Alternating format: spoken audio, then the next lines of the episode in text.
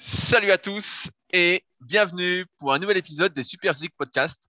Je suis Rudy et je suis en compagnie de Fabrice. Nous sommes les fondateurs du site superphysique.org destiné aux pratiquants de musculation sans dopage et nous sommes très heureux de vous retrouver aujourd'hui. Salut Fabrice.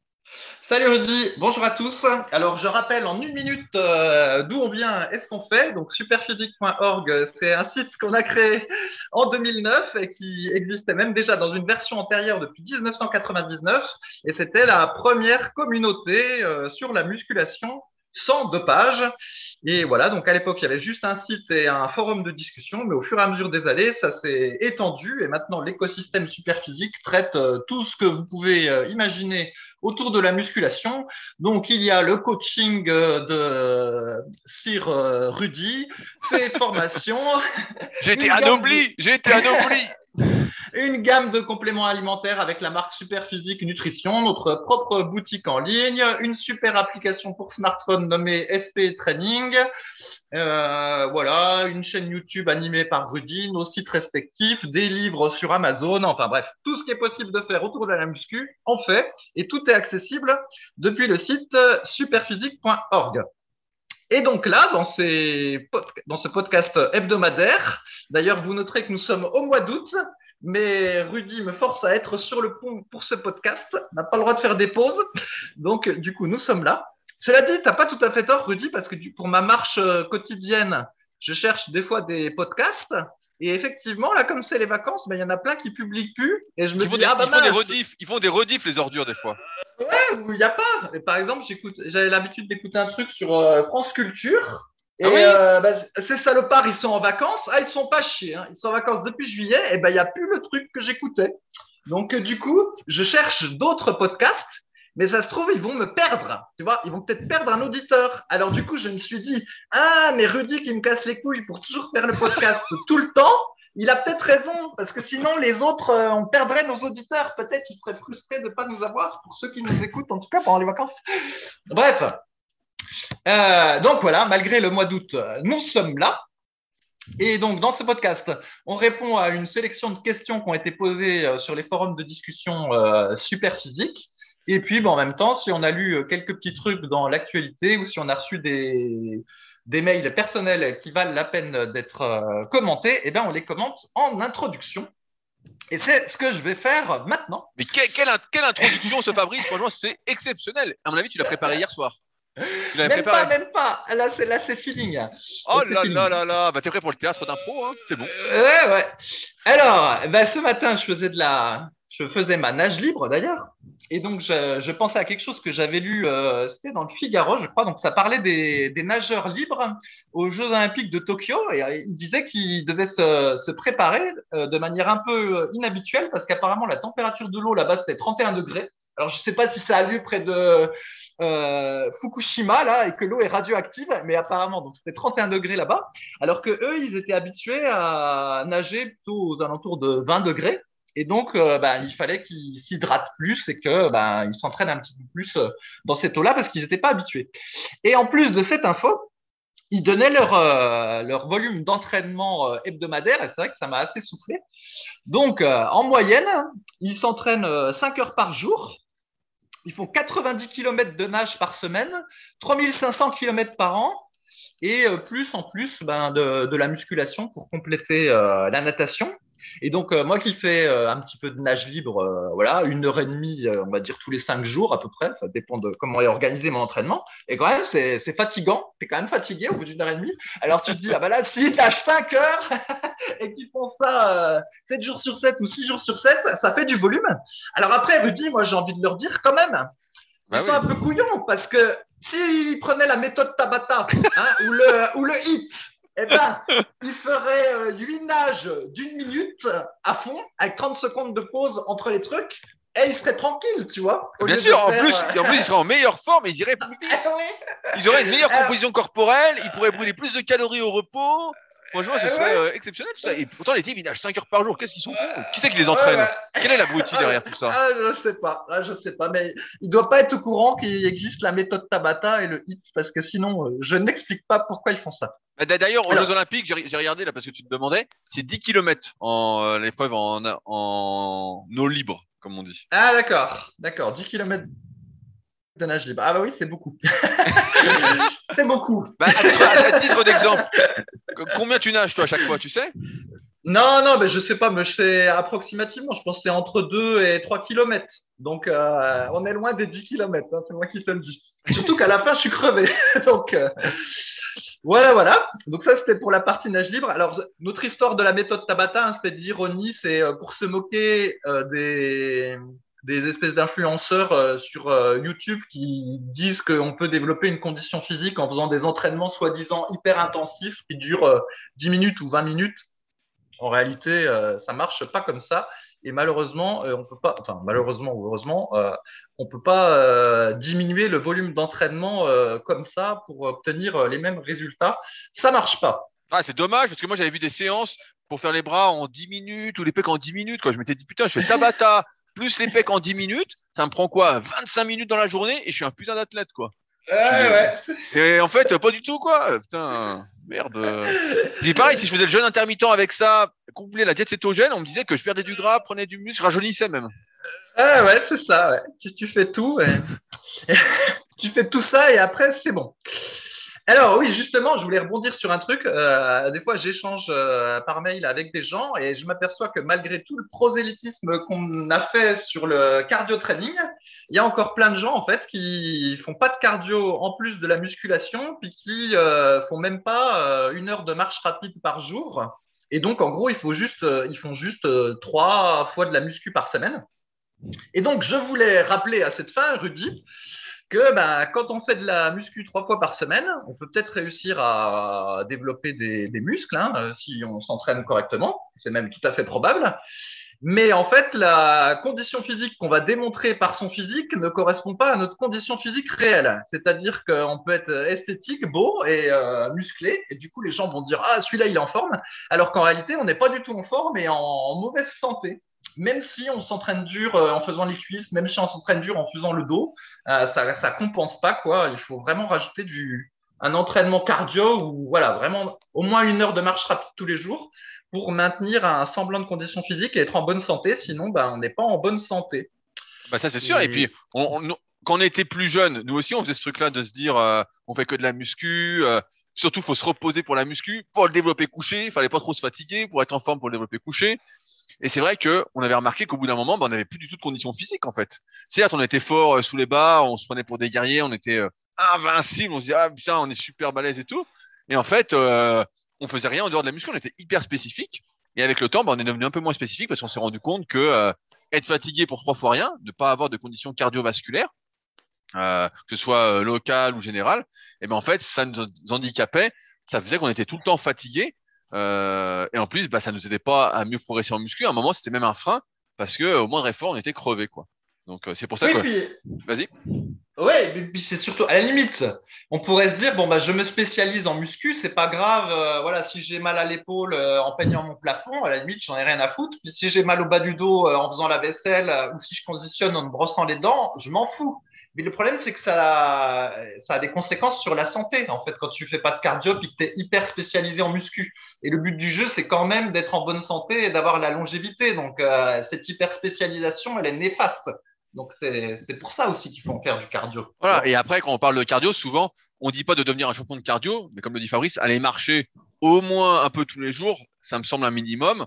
Et euh, faire, euh, je crois que j'avais fait un article qui s'appelle le cardio en musculation sur mon site euh, perso rudicoya.com, où justement, bah voilà, si on fait deux petites séances de cardio par semaine, sans se crever le, cul si l'objectif c'est la muscu, et bah c'est largement suffisant, c'est déjà super.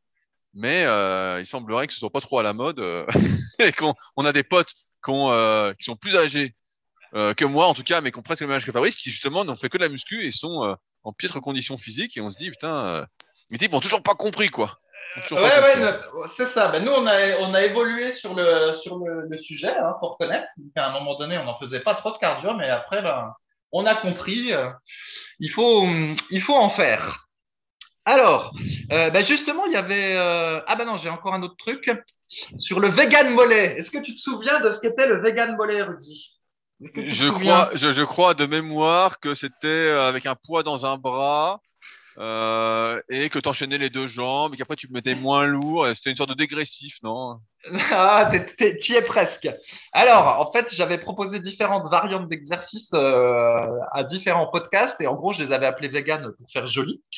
Et donc, le vegan mollet, j'appelais ça euh, faire les mollets pendant 7 minutes.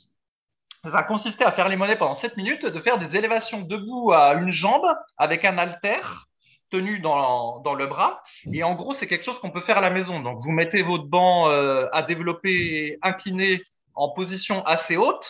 Et puis, vous posez votre pied bah, sur l'appui du banc au sol pour être légèrement surélevé. Et en gros, bah, voilà, vous faites votre série d'élévation euh, de mollet, une jambe, euh, avec un haltère dans un bras et l'autre bras qui vous permet de vous tenir au banc incliné pour garder l'équilibre. Et une fois que vous avez fait une jambe, vous faites l'autre. Et euh, vous faites ça pendant 7 minutes. Et pour que ce soit un petit peu plus fun, l'idée même, c'est entre chaque série de deux jambes, euh, changer d'alter. Vous alternez un alter lourd léger. Comme ça, ça fait une petite variation, mais à la limite, ça, c'est même pas très grave. L'idée, en gros, c'est de travailler les mollets pendant 5 euh, à 10 minutes et juste en laissant le, temps de repos d'une jambe à une autre. Bref, et j'avais abandonné ce truc-là et je m'étais remis à faire les mollets entre mes séries de lombaires. Donc, tu vois, je faisais ma série de lombaires. Mon, euh, mon mollet droit, mon mollet gauche. Voilà, je me reposais 30 euh, secondes, une minute. Et après, je recommençais mes lombaires. Je faisais ça 4 euh, à 6 fois de suite selon l'humeur. Bref. Et comment? Voilà, je faisais mes mollets comme ça. Et je trouvais qu'ils étaient pas spécialement plus gros. J'avais même l'impression d'avoir perdu en faisant ça. Bref. Et la dernière fois, donc, je refais mon truc habituel. Donc, je fais les lombaires comme euh, n'importe qui euh, s'entraînerait en faisant, euh, par exemple, deux minutes de pause, mais je fais rien pendant ma pause. Et puis, ben, je fais mes sept minutes de mollet après. Et ben, donc, j'ai fait ça, je sais plus, il y a trois jours. Ça fait trois jours que j'ai des courbatures et j'ai les mollets qui sont tout gonflés, tu sais, exactement comme, comme on avait parlé la semaine dernière, ouais. la semaine dernière, où je sais pas ce qu'ils font, de la rétention de glycogène ou que sais-je. Bon, alors c'est vrai que j'ai fait aussi du vélo entre temps, donc ça les a peut-être maintenus. Mais euh, voilà, c'est trois jours qui sont tout gonflés et que j'ai des courbatures. Alors qu'en plus, je les entraînais, hein. J'insiste bien, je les entraînais. Ouais, mais, c'est pas la même chose de faire toutes les séries à la suite avec un temps de repos déterminé ou de les faire en super set, en plus là avec euh, le bon à Ah bah là, t'en fais plus. Ouais, là, quand, tu, quand, tu, fais 7 minutes sans, sans, pause, en fait, tu fais plus de séries hein, euh, que quand tu. Enfin, tu vois que tu vas. Il y, a plus euh, l'effet série cumulative que euh, quand tu fais une sorte de superset avec d'autres exos, quoi. Ouais, ouais. Bah, toujours est-il que voilà, le vegan mollet euh, a frappé et a frappé. Alors, quand je dis qu'il y en a qui n'entraînent pas les mollets, puis que je dis qu'avec cette méthode-là, en 7 minutes, c'est fait. Bon, après, je dis 7 minutes, c'est un peu au pif. Hein. peut-être qu'avec 10 minutes, ce serait mieux. Peut-être que non, 5 mais minutes. 7, 7 minutes, c'est plus vendeur. C'est plus vendeur. Ouais, 7 minutes, c'est vrai, ça fait le C'est le tabata du mollet. C'est le tabata. Mais euh, voilà, donc si jamais vous n'avez pas de matériel, euh, juste un banc de, muscu et un halter, et eh ben, vous pouvez quand même entraîner vos mollets en 7 minutes avec cette technique, deux fois par semaine. Ça suffit. Et à vous les mollets gonflés. et voilà. Euh, Qu'est-ce que j'avais noté? Et après, ben, est-ce que tu as une autre espèce d'actualité, Rudy, avant qu'on repasse aux questions qui ont été identifiées sur le forum? Bah, je, crois que tu voulais parler du sommeil, non? Il n'y avait pas un truc sur le sommeil? Ouais, ouais, mais c'était parce qu'il y avait eu une question sur le forum à ce sujet, mais c'est pas grave. Bon, c'était quelqu'un qui disait qu'il avait du mal à dormir, euh, tout ça, tout ça. Et donc, je voulais rappeler quelque chose. Euh, ce qui se passe, c'est de mon point de vue, c'est qu'exactement comme le surpoids puis la malbouffe, le fait d'avoir un mauvais sommeil, ça s'est un petit peu banalisé. C'est comme le mal de dos. En fait, maintenant, les gens, ils ont mal au dos, ils sont en surpoids, ils mangent pas bien et ils dorment pas bien. Et comme tout le monde a le même problème, en fait, c'est devenu euh, banal. C'est devenu banal, voilà, c'est comme ça. Euh. Ah, t'es gros, ah bah moi aussi, bah c'est pas grave, tiens, allez, on passe à l'apéro. c'est ça. ah, t'as mal au dos, bah moi aussi j'ai mal au dos, bah ouais, bah, c'est comme ça. c'est comme ça, puis les types dorment pas bien, tout ça. Bref, alors pour le. pour la malbouffe, le surpoids, on a déjà parlé 50 millions de fois. Pour le sommeil, on en avait déjà parlé, mais je vais quand même rappeler. Euh, donc, moi, ce que j'ai constaté euh, sur moi et aussi sur ma femme, alors, je ne le dis pas, mais en fait, ma femme me sert beaucoup de, de cobaye. Elle doit être heureuse, hein Elle doit être contente d'être un cobaye. Hein euh, ouais, parce qu'elle est moins, on va dire, diligente que moi, euh, surtout ce qui concerne euh, l'entraînement et la diète. Donc, du coup, elle me permet de voir ce que c'est que de d'être du, du mauvais côté parfois. Ah, quoi? Mais qu'est-ce que c'est que cette femme? Il faut changer de femme, Fabrice. Elle te tire vers le bas. Qu'est-ce que c'est que cette histoire? Elle fait pas de sport elle mange n'importe quoi. Elle fait Non, partie des gros maintenant? C'est ça que tu vas nous dire? Non, non, c'est pas Elle du tout fume, j'ai elle fume en plus. C'est pas du tout ce que j'ai dit. Mais C'est bref, une, rou- c'est une routière.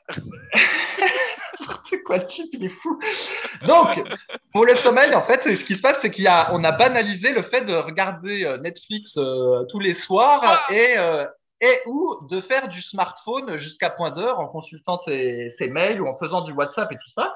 Et sauf qu'on a bien identifié maintenant que euh, la lumière bleue qui est générée par les écrans, elle perturbe euh, l'endormissement et elle perturbe le sommeil. Alors quand je dis euh, lumière bleue, c'est pas nécessairement que l'écran est bleu, mais c'est, euh, je sais pas comment ça s'appelle moi, le, le spectre lumineux ou peu importe, la couleur bleue qui se mélange avec les autres couleurs puis qui est qu'on qu'on voit quand on est derrière les écrans, et ben ça fout la merde dans le sommeil.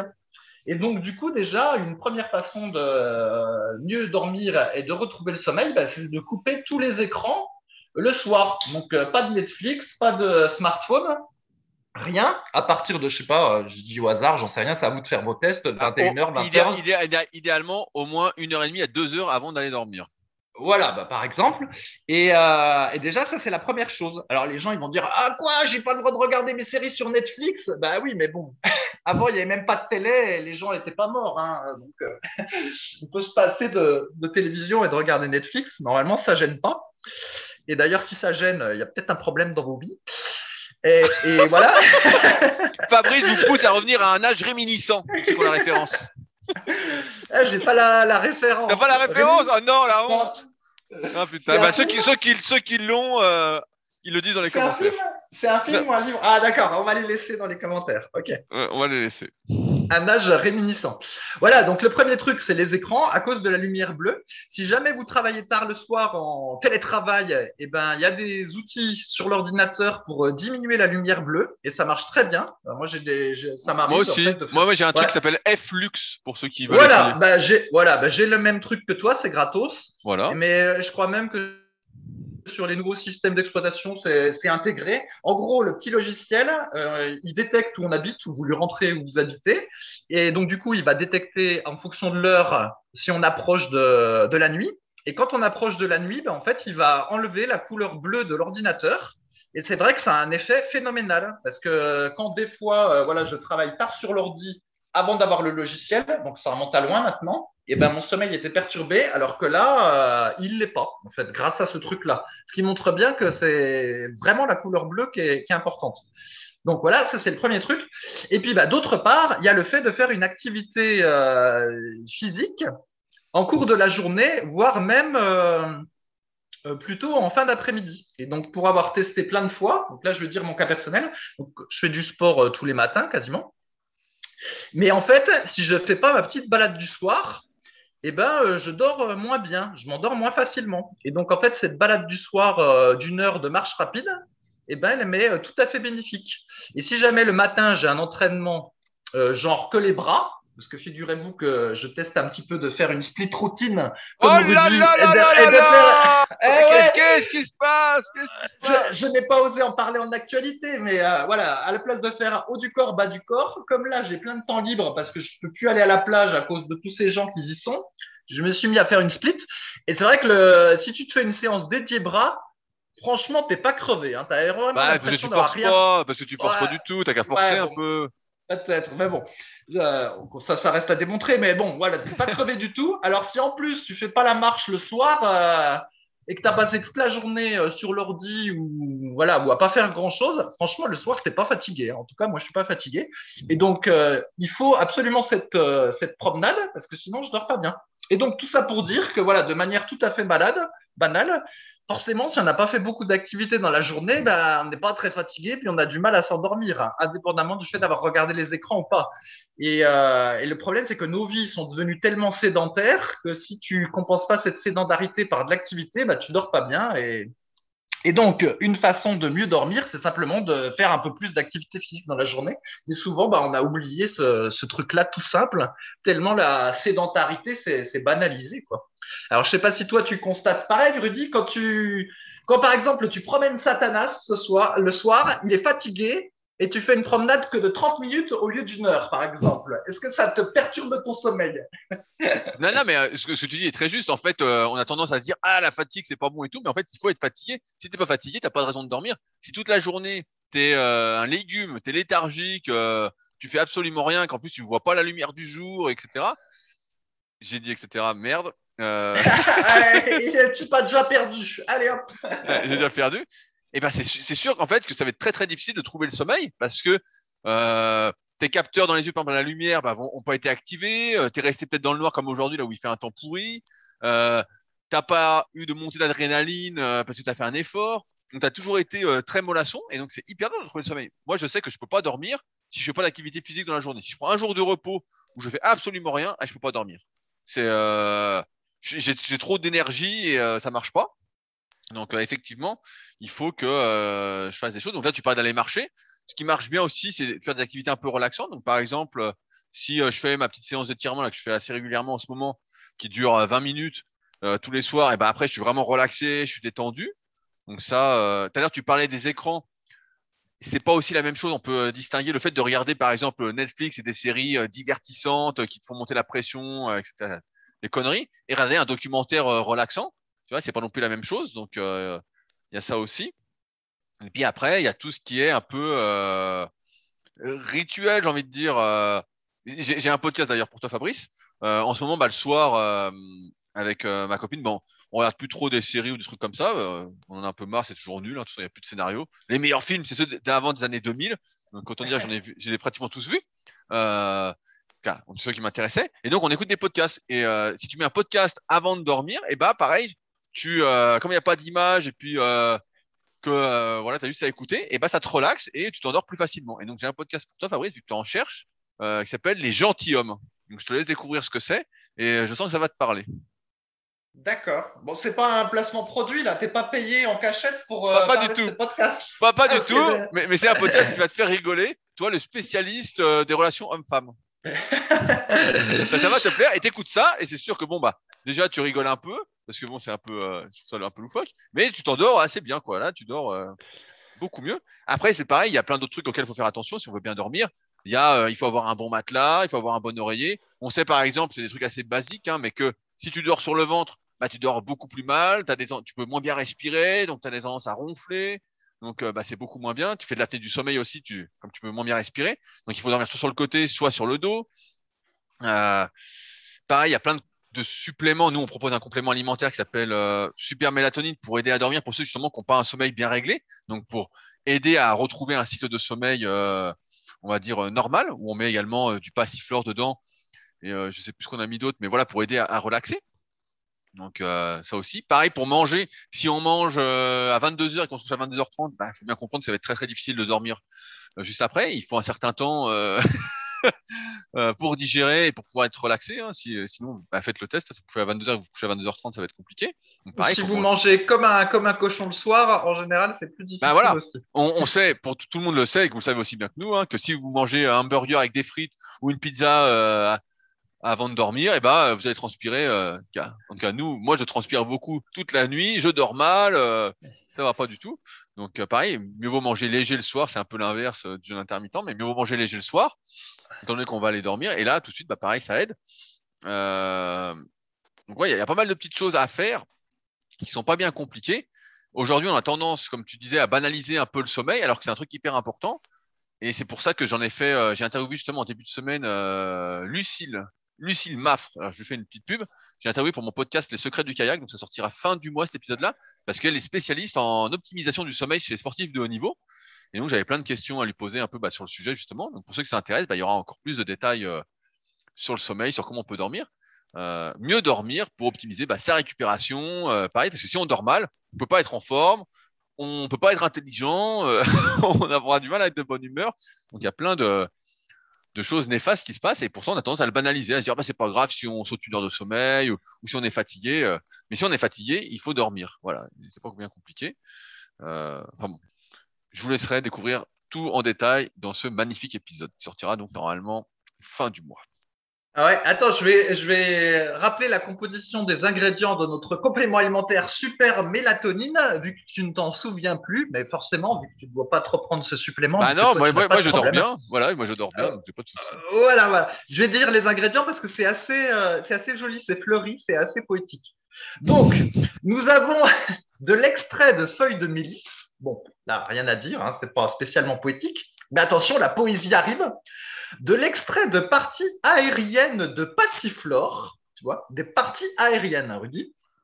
Et enfin, de l'extrait de sommité fleurie de millepertuis. Voilà, ça c'est les trois trois ingrédients et en fait c'est dans l'extrait de millepertuis qu'on a euh, la mélatonine et le reste bah, c'est des extraits de plantes qui sont euh, connus pour euh, aider à euh, être, être calme et donc à favoriser le sommeil. Si vous voulez plus d'informations sur ce complément, c'est sur notre site superphysique.org slash nutrition. Alors en ce moment, Loïc est en vacances et il a bien Ah, le droit quoi de l'être. Vacances Eh ouais. C'est une honte, c'est une honte. Scandale, c'est scandale. Euh, il, il travaille peut-être plus que nous euh, en cours de la semaine aussi, Rudy. Donc, il a le droit d'avoir des vacances. Mais euh, d'ici 15 jours, ça rouvrira. Euh, voilà, si vous voulez tester le super mélatonine. Est-ce qu'on en a fini avec cette histoire de sommeil, Rudy? Tout à fait. Puis-je attaquer désormais les questions que j'ai sélectionnées sur, euh, sur le site? Ouais, ouais, mais ça, c'était une question, sauf que c'était Ah. moi qui l'avais sélectionné. Ouais, ouais. Ben oui, parce qu'il y avait quelqu'un qui avait des problèmes de sommeil, gna gna gna. Donc, je, on a, je lui ai résumé ce qu'on avait dit, mais lui, il a dit qu'il faisait déjà tout bien, mais que la mélatonine ne lui réussissait pas. Donc, euh, à voir. Après, il y a un autre complément, c'est vrai qu'il peut aider aussi, c'est le ZMB. Il y en a chez qui ça favorise Oui, le oui, le sommeil. magnésium. Le magnésium euh, relaxe un peu. Donc, euh, comme on en manque avec nos activités de musculation, on en utilise beaucoup pour la contraction musculaire. Donc, on peut facilement en manquer. Et donc, quand on en prend, bah, ça peut aider justement à, à dormir. Euh, Il y, a, il y des gens justement qui, comme toi, euh, quand tu prends de la- le super mélatonine, qui font des rêves, qui se souviennent de leurs rèves, etc. Ah putain, j'ai encore dit ça. Ah, la- et, là là. Tu sais, à mon avis, je pense que si tu n'arrives pas à régler ce problème, c'est parce que tu n'as pas de pénalité financière. tu les 5 euros chaque fois que tu le dis, tu vas voir, ça va vite résoudre le problème. Ah, j'ai oublié, j'ai oublié ce que je voulais dire. De quoi je parlais? Tu parlais en fait du ZMB. Voilà, du ZMB. magnésium. Voilà. Et donc, il y a des personnes. Donc, toi, quand tu prends de la, mé- du super mélatonine, tu fais des rêves, tu t'en souviens. Et il y a des personnes que je connais, donc euh, des potes, qui eux, quand ils prennent du ZMB, ils ont cet effet-là, en fait. Ils ont cet effet, et ils ont l'impression d'avoir mieux dormi, alors que, d'après la spécialiste que j'ai interviewée, le fait de se souvenir de ses rêves euh, n'est pas euh, en rapport avec la qualité du sommeil qu'on a eu. Jamais. Mais, euh, D'accord. mais voilà. C'est pas une histoire, c'est pas une histoire de cycle paradoxal ou Non, je ne sais quoi? C'est une histoire de micro-réveil. Ah bon, ok. Et donc, bon, c'est pas très positif. Mais, Bon, bon, de toute façon, euh, d'une manière générale, je m'en souviens pas, puis quand je m'en souviens, ça n'a aucun intérêt, donc c'est pas plus mal.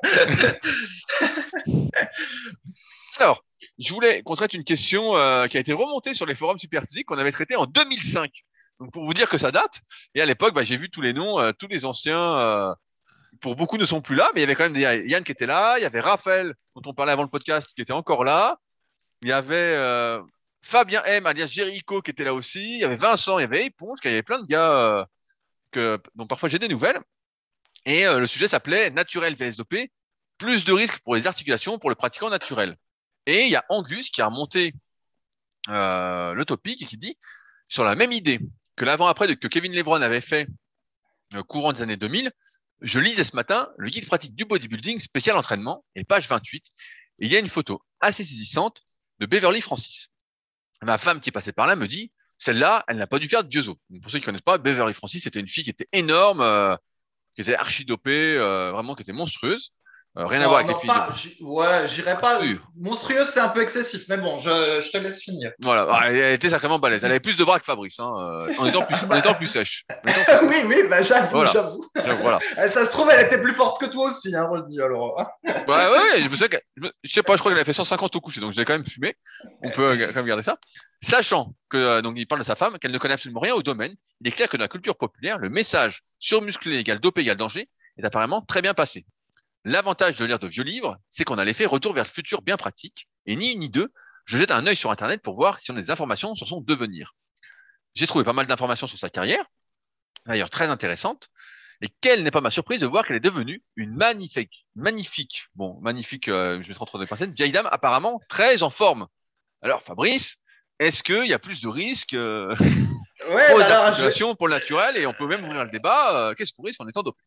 Ouais, ouais, mais je vais, je vais rappeler le débat, mais ça se trouve, on en avait peut-être fait un- déjà un podcast, euh, mais bon, comme on a déjà fait 300 podcasts, euh, il y a nécessairement des redites, donc Ah bon euh, tant pis. Oh non Ouais, bah, peut-être. oh. Oh, bah, je sais plus ma force. Bref, donc je vais rappeler le débat. C'est vrai que c'était assez rigolo. En gros, on sait que quand on est naturel, le facteur de croissance euh, musculaire euh, prépondérant, bah, c'est ce qu'on appelle le stress mécanique. En gros, c'est les poids soulevés. Et que, bah, voilà, un type qui est naturel, pour avoir, pour pour avoir plus de pecs, eh ben, il faut qu'il soulève plus lourd, par exemple, en série de 10. En gros, euh, si tu- fais 4 séries de 10 à 60 kg au développé couché, plus tard, si tu fais 4 séries de 10 à 120, eh ben, tu auras des pecs qui auront explosé. Et donc, du coup, quand on est naturel, en fait, la seule manière de euh, vraiment progresser de manière significative, euh, eh ben, en gros, c'est de mettre toujours plus lourd sur les barres. Et on en a déjà discuté plein de fois en podcast, même s'il y a des stratégies pour essayer d'éviter ça, voilà, en réduisant les temps de repos, puis en prenant moins lourd, euh, en essayant de compenser par plus de volume, enfin tout ce dont on a déjà parlé, en réalité, c'est moins efficace que euh, de mettre plus lourd sur des barres en série moyenne. Et ce qu'on avait constaté, c'est que justement, ceux qui euh, étaient euh, aidés pharmaceutiquement, ceux qui prenaient des, des produits dopants, des anabolisants, en fait, on avait vu qu'ils pouvaient s'entraîner en faisant euh, ce qu'on appelle du pump, quoi, s'entraîner à la sensation, à la congestion, avec des poids euh, quand même lourds, pas des poids complètement ridicules, mais pas sans avoir besoin de faire cette course au poids que font les naturels, et ils arrivaient à être musclés. D'où le débat, est-ce que finalement, pour la longévité, ce serait peut-être pas mieux de se doper un petit peu, d'utiliser des charges moins lourdes, que euh, de rester naturel et de devoir prendre des charges sans cesse plus lourdes pour être, euh, pour être plus gros. Et donc, c'était ça le débat que je ne sais pas si on va être capable de trancher euh, aujourd'hui. Alors déjà, Rudy, dis-moi si j'ai bien récapitulé la chose. Oui, oui, non, mais tout, à fait, tu l'as bien récapitulé. C'est vrai qu'on se pose cette question-là parce que on, se disait, on n'avait pas de recul en fait sur les types, ou presque pas. C'était le début des années 2000, donc 2005, et on n'avait pas de recul sur ce que devenaient les types. On se souvenait de Mike Menzer qui avait mal partout, qui avait fini en miettes. euh, Le type mettait super lourd, forçait comme un fou. euh, Donc on se disait bon, bah faut faire gaffe quand même. euh, Puis on avait ce débat dont on a déjà pas mal parlé, à savoir qu'est-ce qui était le plus néfaste pour les articulations? Est-ce que c'était de mettre lourd ou euh, de faire plus de tonnage mais plus léger? On avait vu que sur le court terme, eh ben c'était quand même de mettre plus lourd. euh, parce que quand on met plus lourd, forcément, tous les déséquilibres qu'on a sont un peu mis sur le devant de la scène et on se retrouve à faire des mouvements, euh, à adopter une technique en tout cas, euh, ou à forcer sur des angles pour lesquels on n'est pas fait ou on n'a pas les capacités. Plus on mettait lourd, moins ça allait. Euh, et donc, euh, ouais, on se demandait ça euh, il y a maintenant euh, 16 ans. Est-ce que c'était mieux de se doper entre guillemets pour les articulations euh, pour faire du plus léger? Donc, Fabrice, est-ce que tu veux commencer à répondre? Oui, alors après, on a du coup pour, pour essayer de répondre à la question, on peut se baser sur ce qui s'est passé sur les culturistes professionnels, mais c'est pas forcément des bons exemples. Alors ce qu'on a vu, c'est que tous les culturistes euh, qui, qui étaient euh, l'élite culturiste professionnelle dans les années 90, euh, bon bah eux, euh, il y en a pas mal qui sont morts et ça s'est pas très bien passé pour eux. Donc ça, ça- tous les, tous les jours, il y a des nouveaux. Tous les jours, vous n'en avez pas parlé. Moi, je suis un peu l'actualité aux US. Tous les jours, il y a des nouveaux morts. Hein. Vous n'en avez pas parlé parce qu'il y a tellement d'in- d'in- d'informations sur le net, c'est difficile à avoir. Mais tous les jours, il y a des nouveaux morts et des types, euh, des fois, euh, bon, des fois, c'est des types connus ou euh, des filles connues, mais des fois, c'est des gens euh, qui ont été pros, euh, qui étaient dans les fins fonds du classement et qui sont morts. Hein, euh, qui ont fait deux compètes dans les années 90 et qui sont rincés, quoi. hein. Si c'est pas des types des Oh. années 2000 ou 2010. Voilà, mais après, effectivement, ce qui se passe, c'est que dans les années 90, alors nous, on n'y connaît pas grand-chose là-dessus, hein, on a juste lu euh, un peu sur le sujet. Ce qui se passe, c'est qu'effectivement, il y a eu une explosion aussi des, euh, de l'arsenal de produits dopants. Et donc, s'ils prenaient des anabolisants comme avant, ça, normal, mais ils se sont mis à prendre aussi euh, de, de- l'hormone de croissance de, de manière généralisée au début des années 90 et de l'insuline à la fin des années 90. Et d'ailleurs, apparemment, l'insuline, c'est ce qui expliquait aussi pourquoi ils étaient de moins en moins secs. Apparemment, ça aide à prendre de la masse, mais ça facilite pas la sèche. Et donc, moralité, effectivement, ils ont pris beaucoup plus de produits qu'ils ne prenaient avant. Par contre, si on se base sur ceux des années euh, 70, voilà, à l'époque de euh, Arnold Schwarzenegger, Frank Zen, Sergio Oliva, euh, Robbie Robinson, euh, Mike Katz et tout ça, eux, ils prenaient euh, beaucoup d'anabolisants. Enfin beaucoup, ils prenaient des anabolisants et par cycle en fait, pas tout le temps, alors que ceux des années 90, ils se chargeaient toute l'année. Dans les années 70, ils prenaient par cycle en fait, euh, avant les compétitions, ils, ils en prenaient. Et en fait, ceux-là, euh, globalement, hein, Rudy, il me semble pas qu'il y ait eu des hécatombes et la plupart ils sont toujours en vie de ce qu'on connaît ou en tout cas ils n'ont pas été trop pénalisés par le fait d'avoir pris des, des, anabolisants. Robbie Robinson, il s'entraîne encore même. Enfin, il y en a. Globalement, ça va à peu près pour eux. Alors effectivement, tu citais Mike Menzer qui avait euh, mal aux articulations. Euh, je me souviens pas où tu as lu ça, mais bon, on va dire que tu, tu es au courant. Le top 5 du guide pratique du bodybuilding interview de Jean Texier. Mais le truc, c'est que lui, il cherchait à prendre euh, le plus lourd possible sur des séries de six répétitions, voire des fois trois répétitions. Donc, il n'était pas dans la stratégie dont on a parlé tout à l'heure. Tout à l'heure, on a dit, l'idée, c'est de se doper en utilisant des poids relativement, euh, on va dire, modérés et des temps de repos courts. Alors que lui, il, s'entraînait en gros, j'exagère un peu, comme un type qui serait naturel mais en étant dopé. Et là, on sait que dans ce cas-là, c'est pas du tout ce qu'il faut parce que le dopage euh, réduit les signaux de douleur qu'on peut avoir sur les articulations. Donc non seulement on est euh, plus fort parce qu'on est euh, aidé par le dopage, mais en plus on sent moins les douleurs. Donc on a tout ce qu'il faut pour se, se détruire. Mais si jamais tu t'entraînes avec des poids, on va dire modérés, hein, euh, dans ce cas-là, tu es dans la stratégie qu'on avait dit tout à l'heure. Et euh, ben après, effectivement, on, on, ne connaît pas exactement toutes les charges euh, qu'utilisaient les types dans les années 70. Ce que ce qu'on sait quand même, c'est qu'Arnold Schwarzenegger, on a du mal à connaître les charges qu'il qu utilisait pour s'entraîner. Et j'ai l'impression que, à mon avis, il ne devait pas être si fort que ça, parce que sinon on les connaîtrait. Et en général, on, on les connaît pas pour lui ces charges. Même Frank Zahn, euh, Frank Zen, je, je, crois que ça peut se prononcer comme ça en anglais. Euh, on a, je crois pas qu'on connaisse ses charges. Enfin, il y en a pas mal dont on connaît pas les charges. Donc, on a l'impression qu'il faisait beaucoup de, entre guillemets, gonflettes, entre guillemets, c'est-à-dire beaucoup de volume d'entraînement avec des poids modérés. Quand je dis modéré, c'est évidemment plus, plus lourd que beaucoup de gens, mais pas si lourd, quoi. Pas si lourd. Enfin, non, peut-être pas par rapport à toi, je suis pas sûr, hein, Rudy. Toi, tu as déjà fait 10 à 130, je crois, au coucher. Je suis pas sûr que Frank Zahn, il faisait 10 à 130 au coucher. Hein. Mais bon, c'est triste. Ouais, non, mais je pense que c'est ça l'idée, c'est de se dire, voilà, le type, ça se trouve, il fait plein de séries de 15 à 100, il se dope et au final, euh, il est plus gros que Rudy, peut-être sans s'être niqué les articulations. Donc voilà, toujours est-il que sur les types des années 70, j'ai pas l'impression qu'il y a eu cette euh, hécatombe. Donc du coup, pour moi, le débat, il est pas trop tranché. Peut-être qu'effectivement, un tout petit peu d'anabolisant, c'est peut-être ce qu'il faut pour euh, être à la fois musclé et, entre guillemets, en bonne santé, aussi bien articulaire que euh, tout le reste. Mais ça, je, je n'en sais rien et j'ai pas spécialement envie de tester non plus. Donc euh, voilà. bah, t'es, t'es déjà chauve, tu pourrais tester. Hein. Tu veux faire tes cheveux. Bah, le truc, c'est qu'après, si fondamentalement, moralement, j'aurais pas de problème à tester. Le truc, c'est qu'une fois que tu as testé une fois, tu peux plus jamais te prétendre naturel. Donc, euh, t'es foutu après. c'est ça le problème. Oui, t'es, t'es foutu. Et puis surtout, je le rappelle, c'est que personne au monde ne maîtrise vraiment les effets que ça va avoir sur toi. En fait, c'est tellement euh, différent pour chaque individu. La sensibilité des récepteurs de chacun est différente. Tu as des personnes, je crois qu'on en a déjà parlé, hein, vu qu'on se répète beaucoup, mais il euh, y a des personnes qui vont prendre des produits qui vont exploser. Euh, CF, euh, l'introduction de mon livre, le guide de la musculation naturelle, qui en six semaines peuvent passer de 5 à 120, à 15 à 130 au coucher, prendre 6 kilos de muscle. Et puis il y en a d'autres ils vont prendre les mêmes produits et puis eux, ils vont juste avoir les cheveux qui tombent, des poils dans le dos, euh, des seins qui poussent. Euh, ils vont rien avoir. Donc, euh, c'est pas si simple de se dire. Alors après, c'est sûr que pour une majorité, euh, ça a plus d'effets positifs que négatifs. Mais c'est pas. Personne ne maîtrise vraiment le truc. Après, sur le danger sur les articulations, il y a un type. Il y a, deux exemples un peu extrêmes dont on peut parler chez les bodybuilders des années plus 2000. moi, j'aimerais bien opposer Ronnie Coleman et Jay Cutler. D'un côté, on a Ronnie Coleman qui a cherché à mettre le plus lourd possible euh, en prenant bah, justement euh, plein de produits. Et lui, on a vu que bon bah il a mal partout dans tous les documentaires qu'on a vus, notamment The King. Le type est en miettes. Et de l'autre côté, on a Jay Cutler qui s'en est plutôt bien sorti, qui lui justement s'est entraîné avec des charges faibles, mais avec un volume d'entraînement quand même euh, qui fait peur à tout naturel, hein, où il fait euh, 6-7 exercices par muscle, hein, pour ceux qui ont ces DVD. C'était assez impressionnant. J'avais fait une vidéo d'analyse de son entraînement d'ailleurs sur ma chaîne YouTube pour ceux qui voudraient aller voir.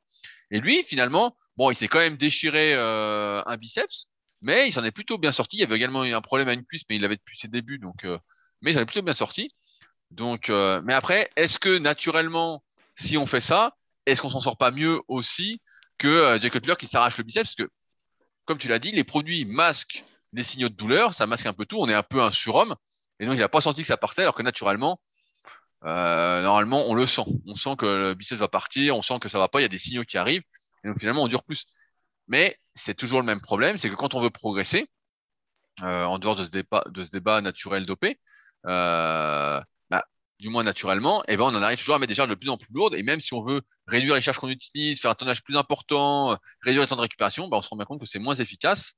Donc, euh, moi, je dirais que la, la vraie question, c'est que euh, le type, pareil, dopé, qui veut atteindre, entre guillemets, le top, top niveau, bah, il va être obligé d'augmenter aussi ses charges, il va progresser, il va faire un volume de fou, et donc il va se niquer encore plus.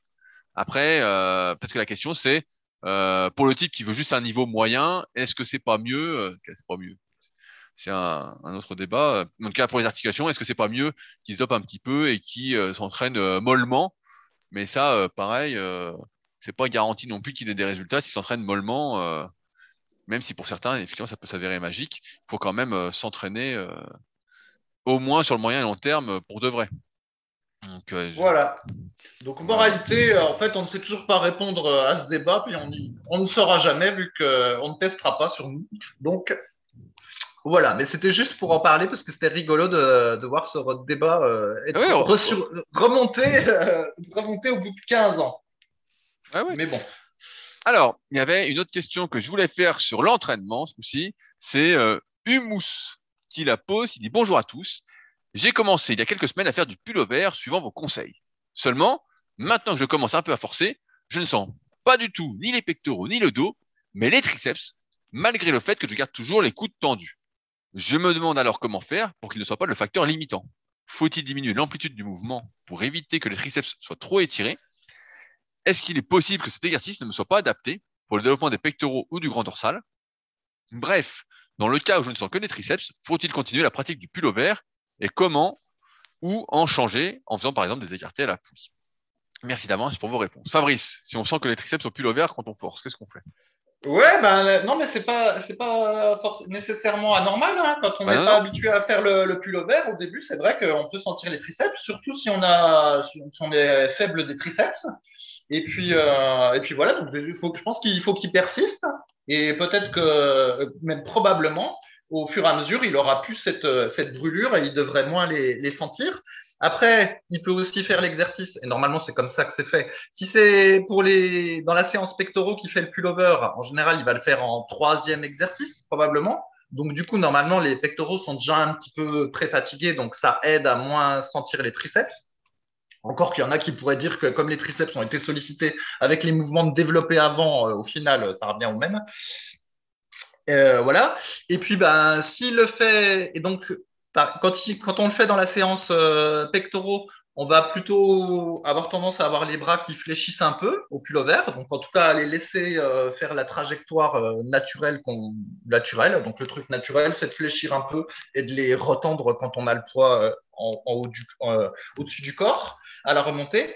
Par contre, s'il le fait dans la séance dos, donc dans ce cas-là, pour, euh, pour travailler plus le grand dorsal, là, effectivement, il faut faire le mouvement plus avec les bras euh, quasi tendus et éventuellement plus en, début de séance. Encore que c'est pareil, on pourrait aussi le, faire en fin de séance, ce serait pas, ça marche aussi. Mais voilà, on peut aussi le faire en, en début de séance. Et là, par contre, c'est plus bras semi-tendus. Et, et voilà, mais bon, c'est normal hein, de sentir les triceps.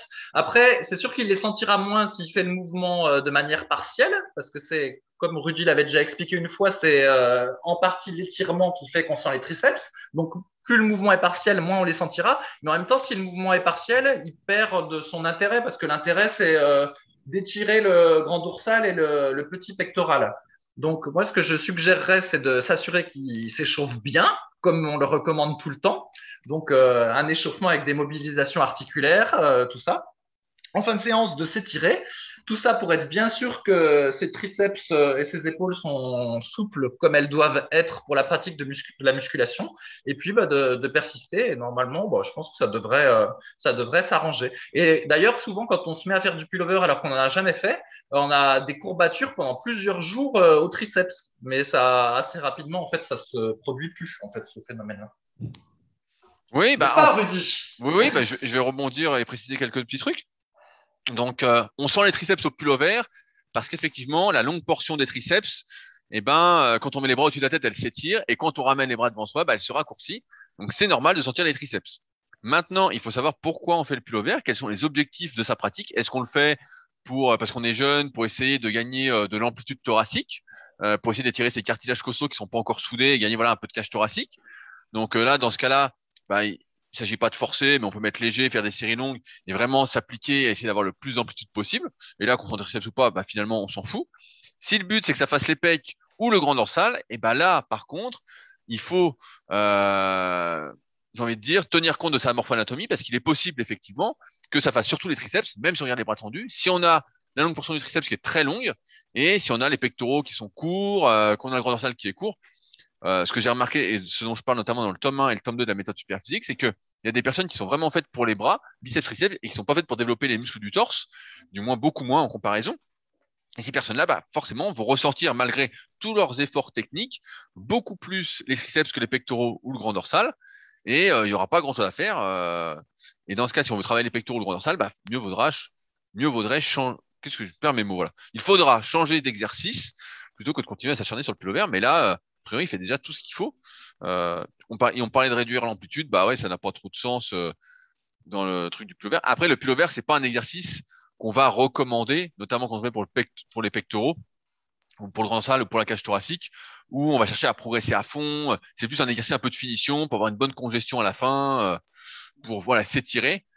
Par contre, il y a une variante que moi j'apprécie beaucoup que j'appelle le Magic Triceps, qui est une sorte de pullover avec les bras fléchis. Et là, dans ce cas-là, c'est vraiment un exercice pour les triceps, puisque là, on va, en fléchissant les coudes en même temps qu'on amène les bras au-dessus de la tête, et ben, on va fortement étirer les triceps. Et euh, quand on fait le mouvement après, en tendant les bras, en ramenant les bras devant soi, ben là, on les raccourcit un peu plus. Et donc euh, là, ça en fait un super exercice pour les triceps. Mais euh, voilà, il faut bien, encore une fois, ne pas faire des exercices au hasard, mais bien les faire par rapport à ce qu'on veut travailler, par rapport à soi, par rapport à sa morphoanatomie.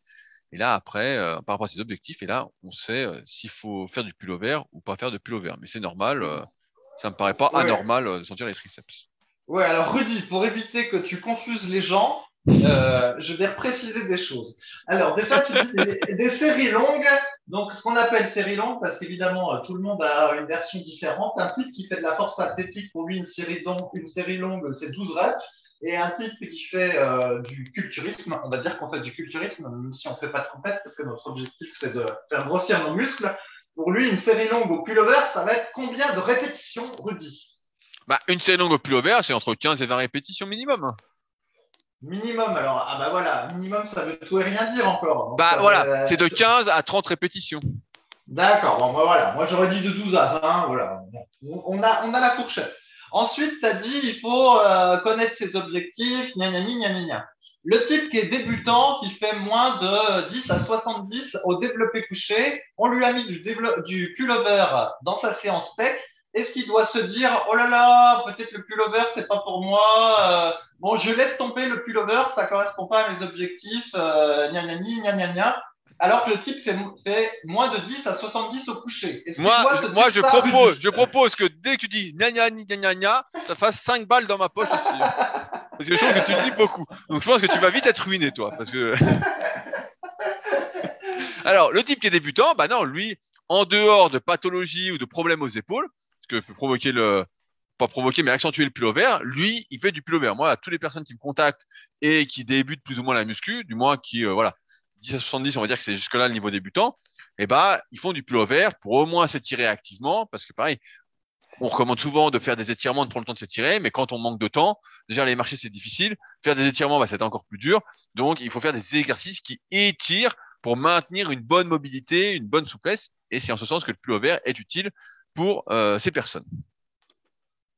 Voilà, très bien. Et donc, par contre, quelqu'un qui ferait, je sais pas moi, 10 à 100 au coucher, et lui, ben, il fait du pullover et ça ne lui réussit pas, et ben, lui, s'il veut ne pas le faire ou en changer, et ben, lui, il peut le faire. Mais pour les débutants, on conseille vraiment de maintenir cet exercice parce qu'il a beaucoup d'avantages. Bien sûr, et moi, j'en refais en ce moment d'ailleurs, donc euh, version Magic Triceps, mais c'est vrai qu'après, on est quand même sacrément énorme. Hein. C'est vraiment un exercice euh, magique, quoi. Ouais, ouais, ouais. Ça, c'est un des. je, je, l'ai mis dans mon livre. J'ai dit, euh, vous devez faire euh, du pullover, soit la séance dos, soit la séance pec, mais il faut vraiment avoir une bonne excuse pour ne pas en faire. Alors, une bonne excuse, ça peut être que le, le tendon de l'épaule tire euh, au pullover. Moi, ça m'arrive. Ah oui, ça peut arriver. ouais, ça peut arriver. Des fois, le, ça tire un peu. Et ça, c'est la merde. C'est plus grave que quand on sent le muscle triceps, quand ça tire au niveau de l'épaule, c'est un peu le bordel. Mais en dehors de ça, voilà, il faut en faire du pullover. C'est un exercice magique. Et presque comme le rowing barre Z, rowing menton barre Z, sauf que le rowing menton barre Z, ça finit par tout niquer les épaules et les poignets. Mais le pullover, ça va, ça nique pas. Ah, ça dépend, combien, ça, dépend combien tu mets. Euh, si, tu mets ouais, 50, ouais. si tu mets 50 kilos, euh, je me souviens, je crois, c'est dans. Je crois c'est le tome 1 de guide pratique du bodybuilding. Il y a des mecs à la fin du bouquin qui font du pullover genre à 70 kilos, je crois. Et là, tu vois le type, tu dis putain, si ça lâche, tout s'arrache. Hein. Là, ouais, euh, ouais, ouais. Mais attends, mais il y a, y a, une célèbre photo de, de Ronnie Coleman, ou peut-être même, je crois, dans sa vidéo, où je crois qu'il fait du pullover à genre 90 kilos, enfin un halter complètement euh, monstrueux. Alors, je, je sais plus si, si c'est ça ou quoi, mais euh, tu, tu, vois la, tu vois la photo à laquelle je fais référence, ou tu, tu te souviens de Ronnie Coleman? Non, je, ah, je l'ai pas en tête ça. Bon, je sais plus le poids, mais il faisait du pullover avec un poids euh, monstrueux. En fait, il y a, y a, des gens, le pullover, c'était un peu comme le rowing à un bras avec halter. Ils étaient capables de prendre euh, des, des, poids de, de fou. Après, je moi, moi, moi, je me souviens de Kevin Lebron. Kevin Lebron qui faisait du pullover après avoir fait du coucher à 220, une à 180. Il faisait un peu de pullover à la fin, et puis il enlevait son maillot, il était énorme. Voilà de ce ouais, je me souviens. Et après, je me disais, bah, je vais faire la même séance. C'était moins bien.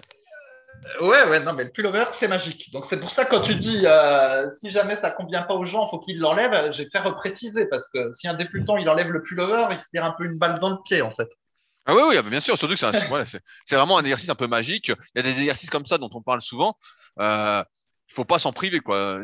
Rowing à un bras, euh, pullover, si on peut faire du curl incliné, euh, euh, du développé couché, si on n'a pas de douleur et qu'on est fait pour, bah, c'est super.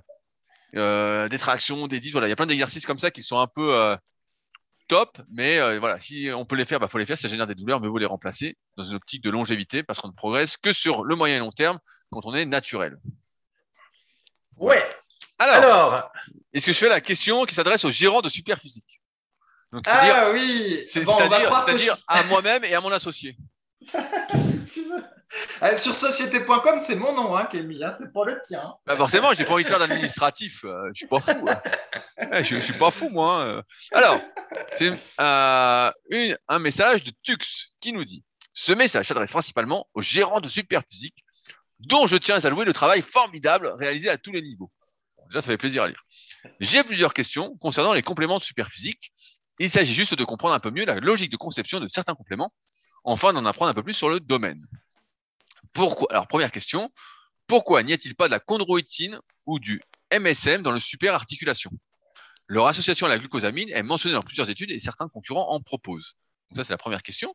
Ouais, vas-y, on, va faire une par une, sinon on n'en sortira pas. Vas-y. Ok, donc je précise, en fait, il a mis le, gérant, mais euh, c'est euh, Loïc. Euh, ah, au gérant avec un S. Bah, voilà, euh, voilà. On va dire le, le gérant euh, technique, euh, non, le gérant administratif, c'est moi, mais Loïc Rudy et moi-même, on travaille tous sur les compléments super physiques. C'est pas l'œuvre de quelqu'un tout seul.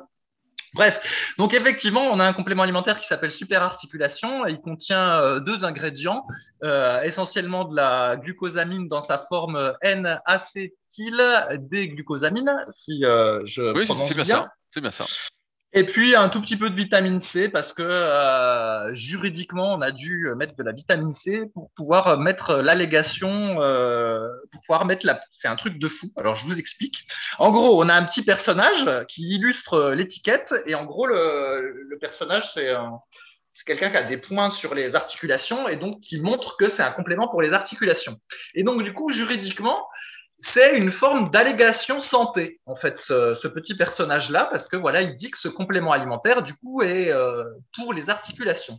Et il se trouve que l'Union européenne ne reconnaît pas d'allégation santé sur la glucosamine et sur euh, d'ailleurs euh, quasi aucun ingrédient.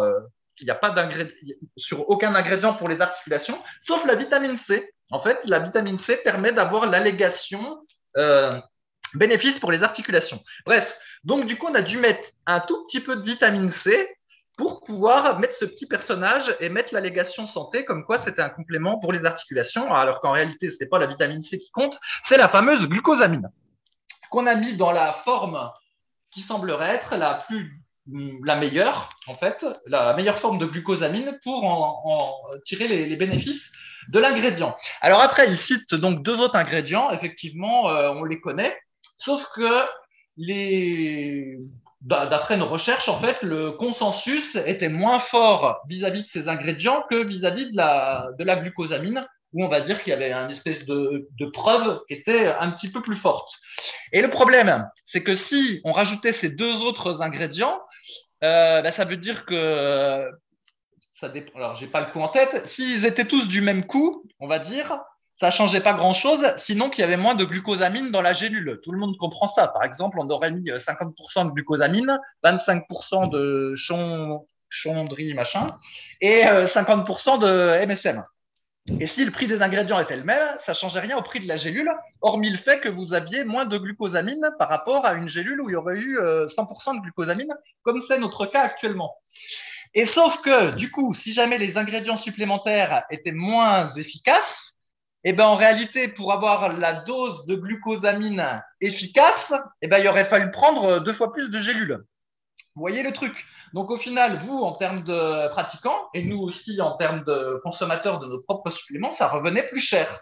Donc, moralité, on a préféré se concentrer sur l'ingrédient dont on savait qu'il était le plus efficace et en mettre le maximum dans la gélule et puis faire une préconisation de une à deux gélules par jour pour euh, la santé de ses articulations. Alors après, je vais rappeler un truc que j'ai déjà dit dans plein de podcasts et je vais être tout à fait honnête avec vous parce que c'est justement un truc qu'on a sur euh, Superphysique, c'est que on est transparent et on se cache de rien. En fait, ce qui se passe, c'est que la glucosamine, ce, type d'ingrédient comme ça qui marche, euh, qui marche probablement sur le long terme, c'est pas facile à évaluer. Euh, Rudy, moi et Loïc, quand on s'entraîne et puis qu'on fait une séance sans super BCA ou une séance avec super BCA, on voit la différence euh, tout de suite. La même façon avec le, la mélatonine, si on prend de la mélatonine ou si on ne prend pas de mélatonine, on voit la différence. Ou encore euh, le superbiotique, si vous mangez 20 pruneaux sans superbiotique ou si vous mangez 20 pruneaux avec superbiotique, eh ben vous verrez, ça fait pas la même chose. J'ai fait le test. Donc, il y a des suppléments où on voit tout de suite qu'il se passe quelque chose. Mais avec la, glucosamine, eh ben, c'est au long cours. Donc, c'est pas facile d'être absolument sûr que ça va servir à quelque chose. Ce qu'on sait, c'est que voilà, dans les études scientifiques, en général, il y a des types qui ont de l'arthrose, donc en général, c'est les personnes âgées. On leur file euh, bah, de la glucosamine, on va leur filer, euh, je sais pas quoi, du MSM ou n'importe quoi, on leur file n'importe quel ingrédient pendant euh, six semaines ou des fois un peu plus longtemps. Avant, on leur dit, notez sur de 1 à 10, est-ce que vous avez mal aux articulations? Donc voilà, ils vont dire, ah bah moi j'ai mal 8 sur 10, moi j'ai mal 9 sur 10, moi j'ai mal 10 sur 10. Et puis, six semaines plus tard, après avoir pris de la glucosamine tous les jours, et il y en a qui vont dire, ah ben finalement, euh, moi maintenant j'ai mal 1 euh, sur 10, donc j'ai moins mal, euh, voilà. Et donc, du coup, ils ont la perception qu'il y a eu une amélioration parce qu'ils ont moins mal. De là, il faut enlever ce qu'on appelle l'effet placebo. Et puis, au final, bah, quand on fait le bilan de toutes les études, bah, il se trouve que la glucosamine a l'air de marcher un petit peu.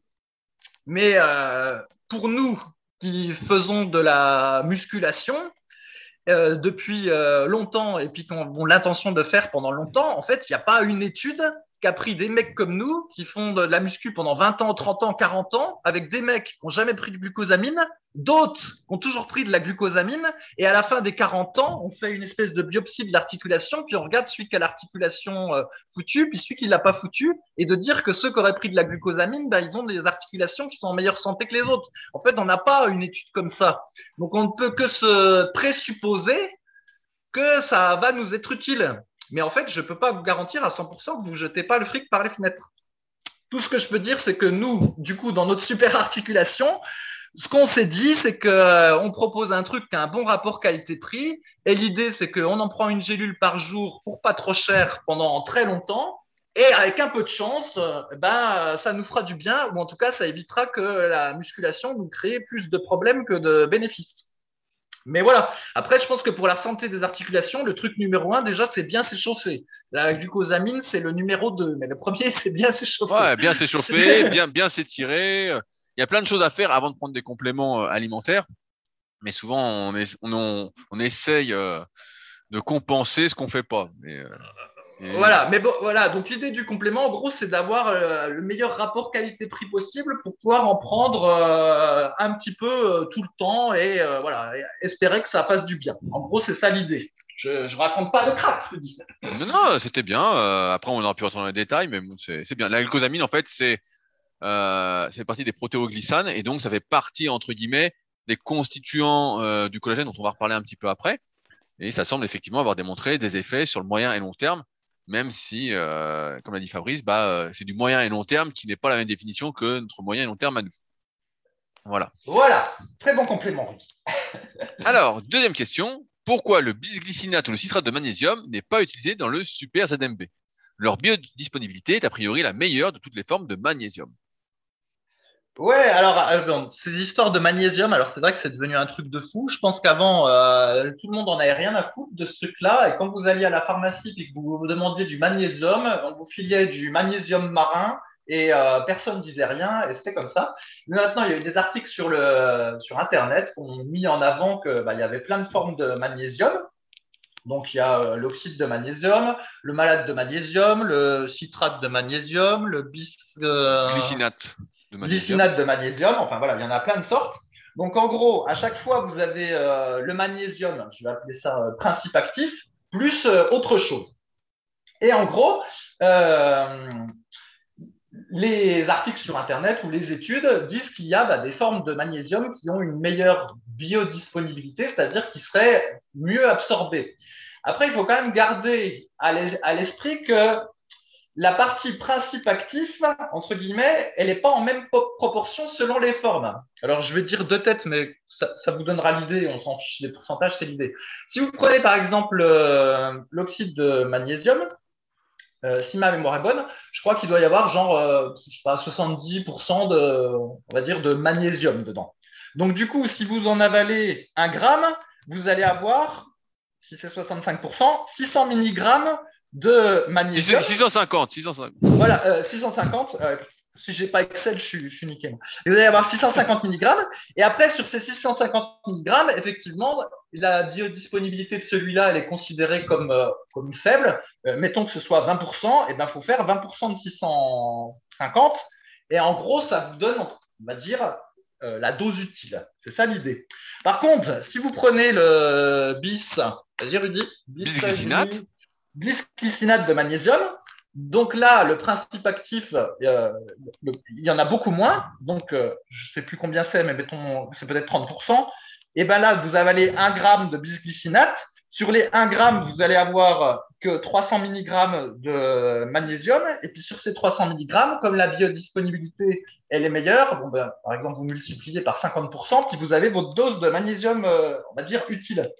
Et en fait, quand on fait les calculs, on s'aperçoit qu'à dose de que pour un gramme d'une dose en question, c'est pas nécessairement celle qui a la meilleure biodisponibilité qui au final vous donne la meilleure dose utile en fait quand on part du, du principe actif. Donc ça c'est la première chose. Néanmoins, sur les, si j'ai perdu personne en route, j'ai perdu personne en route, Rudy. Non, non, moi ça va. Ok. Néanmoins, sur l'analyse euh, nutritionnelle, quand il y a écrit magnésium euh, 300 mg, en fait, c'est le, le principe actif. Euh, ça ne tient pas compte de la forme de départ. Et donc, du coup, vous allez voir où je veux en venir. Quand sur une gélule, vous allez avoir 300 mg dans une gélule, si c'est de, de l'oxyde de magnésium, euh, ça va passer parce qu'en fait, vous allez avoir, je dis au, hasard comme tout à l'heure, euh, 600 mg d'oxyde de magnésium. Comme il y a beaucoup de principes actifs, eh bien, en fait, il va vous rester euh, 300 mg de magnésium. Et comme une gélule, ça fait grosso modo 600 à 700 mg, il n'y a pas de problème. Mais si vous mettez le bisglycinate de magnésium, comme en fait la proportion de principes actifs est euh, relativement faible, il va vous falloir deux gélules en fait. Il va falloir deux gélules pour avoir cette forme-là, pour, pour atteindre les 300 mg de principe actif. Et donc tout ça pour dire que selon la forme, eh ben, il, faut avoir beaucoup de gélules pour au final avoir le, principe actif euh, magnésium. Et donc nous, on a choisi la forme malade de magnésium dans notre super ZMB Parce qu'en fait, elle avait un bon compromis entre biodigestibilité pourcentage de, et pourcentage de principes actifs. Ce qui fait que du coup, avec entre guillemets peu de gélules, euh, on arrive à avoir un complément qui est bien dosé euh, et puis qui apporte zinc, magnésium et vitamine B6. Et en fait, c'est pour ça qu'on a choisi cette forme-là. Si on avait choisi le bisglycinate, eh ben, il aurait fallu prendre plus de gélules tous les jours. Et donc déjà, je crois que pour le ZMB, il faut déjà en prendre pas mal. Je sais pas si c'est pas trois par jour, comme c'est pas un complément que je prends, euh, j'ai plus en tête. Mais si on avait mis une autre, la forme bisglycinate, ça se trouve, il aurait fallu en prendre cinq ou six par jour. Donc du coup, ça coûtait plus cher euh, à l'achat, ça coûtait plus cher à la vente, c'était plus compliqué. Enfin bref. Et donc on a mis cette forme-là parce que pour nous, on a trouvé que c'était le, le meilleur compromis en fait. Et je sais que la bisglycinate, elle a vachement le vent en poupe sur Internet, mais compte tenu de toutes les contraintes que je dis, en réalité, elle est peut-être pas si bien que ça. Donc ça explique notre choix. Est-ce que c'est clair, Rudy? Bah oui, oui, pour moi c'est très clair. Euh, je, je, je vois qu'en calcul mental, t'es vraiment une bille, mais à part ça, euh, à part ça, ça va. J'espère que personne nous en voudra et qu'on sera pas pour des pour des croûtes, quoi. Mais euh... avec tes calculs de rigolo, mais bon. euh. Non, non, mais je suis super bon, mais avec Excel. Alors, trois- troisième question. Pourquoi n'y a-t-il pas de vitamine A, d'iode, de potassium, d'acide alpha-lipoïque et seulement 5 microgrammes de vitamine D dans le super vitamine Ouais, alors le, le super vitamine, donc c'est notre euh, multi, c'est le multivitamine que l'on propose euh, sur Super Physique Nutrition. Donc il y a euh, des vitamines dedans, des minéraux et un antioxydant.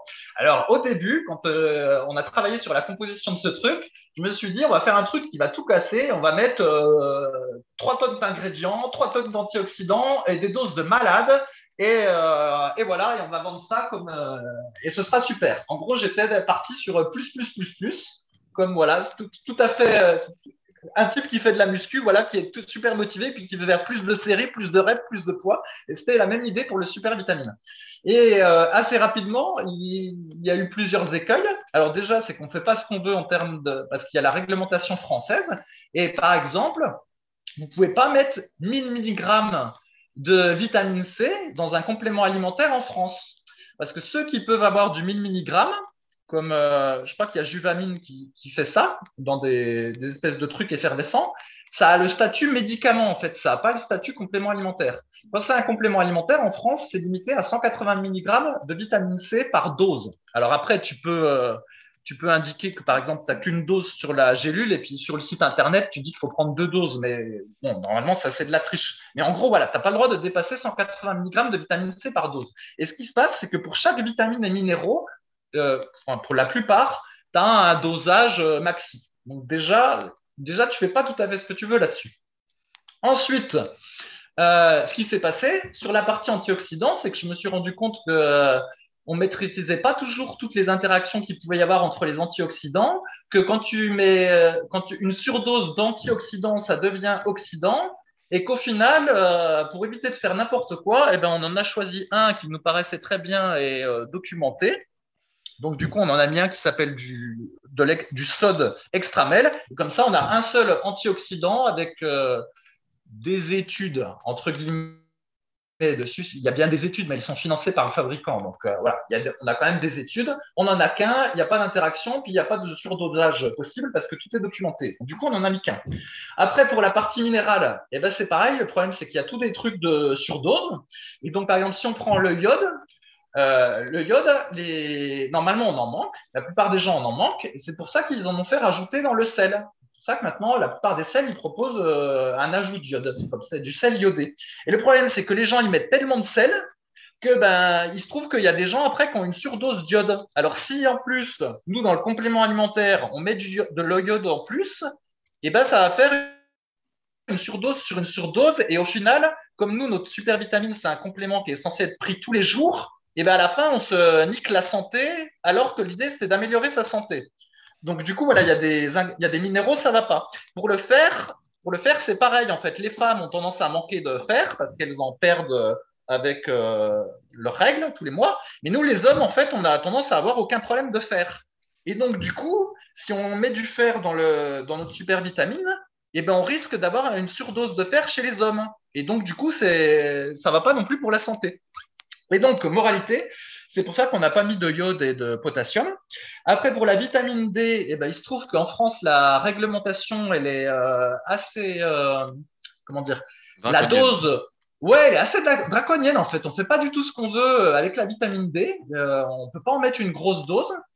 Et euh, d'autre part, ben, peut-être à juste titre, parce qu'en fait, toutes ces vitamines-là, la vitamine D, la vitamine A, la vitamine, je crois, E, la, la K, en fait, c'est des vitamines liposolubles. Et en gros, elles se stockent dans la, dans la graisse. Et euh, du coup, il y a une possibilité de surdose. Alors après, peut-être que comme il y a tellement de gens qui manquent de vitamine D en France, Peut-être qu'on aurait dû mettre une dose euh, plus élevée, je ne sais pas, mais effectivement, on a choisi de mettre une dose qui est, euh, qui, est modérée. On n'a pas choisi de, mettre au mais, Mais on, est, on est sur le coup, attention spoiler, pour proposer quelque chose prochainement peut-être. Ouais, mais bon, voilà, donc c'est pour ça qu'on a fait ce choix-là. On, aurait pu mettre, on aurait pu mettre une dose un peu plus élevée, mais on a choisi d'être conservateur. Et, et alors pour la vitamine A, en fait, il n'y a pas de vitamine A parce qu'on a mis du bêta-carotène. Et en fait, le bêta-carotène, c'est mieux parce qu'en fait, c'est un précurseur de la vitamine A et celui-là, il n'y a pas de surdose. En gros, le bêta-carotène, il y en a d'ailleurs dans les carottes. Et donc, du coup. Dans les carottes aux pruneaux ou les pruneaux aux carottes Il y en a dans les carottes. Dans, tous les légumes qui sont euh, un peu rouges, il y en a du bêta-carotène. Genre dans la patate douce aussi. Hein. Bref, et donc on a mis du bêta-carotène dans le supervitamine parce que comme ça, il va se convertir en vitamine A, euh, on va dire en fonction des besoins, et on n'a aucun risque de surdose. Alors que si on avait mis directement de la vitamine A dans le complément alimentaire et que en plus on tombait sur des gens qui euh, mangeaient du beurre euh, à foison, Quoi? Tu dis que notre communauté est composée de gens gras qui mangent du beurre? ben, Je sais pas. Voilà, s'il y en a qui, qui, mangent plein de beurre ou euh, je sais plus dans quoi il y en a de la vitamine A. Que, ah, bon, dans, sans doute des produits gras vu que c'est une vitamine euh, liposoluble. Mais bref, il y avait un risque de surdose en vitamine A. Donc avec, la avec le, bêta-carotène, on évite ça. Mais donc en réalité, c'est comme s'il y avait de la vitamine A dans le complément, mais sans les inconvénients. Et en fait, les vitamines qu'on a entre guillemets surdosées, ben, c'est les vitamines qu'on appelle hydrosolubles. C'est celles qu'on est capable de pisser si jamais euh, on en prend trop. Et donc, euh, voilà, pour celles-là, on a plutôt été euh, sur le taquet de la réglementation. Et pour, celles, pour, les minéraux et les vitamines pour lesquels il y avait un risque de surdosage, eh ben, on a été euh, relativement modéré dans ce qu'on a mis dans le truc. En fait, ce qui se passe, c'est que avec les compléments, on a un peu oublié que c'était quand même des compléments. C'est-à-dire que nous, qu'on fait de la musculation, qu'on a a priori une diète qui est plutôt hypercalorique, donc on va manger beaucoup et que on suit quand même une alimentation. Euh, c'est pas parce qu'on mange beaucoup qu'on mange mal. Donc on va recommander euh, des féculents, voilà, des, des bonnes des ingrédients, des aliments sains, dont des fruits, dont des légumes. Ben, en fait, on a déjà une, des bonnes doses de vitamines et de minéraux. Après, le truc, il y a deux choses qui font que la supplémentation va possiblement être utile.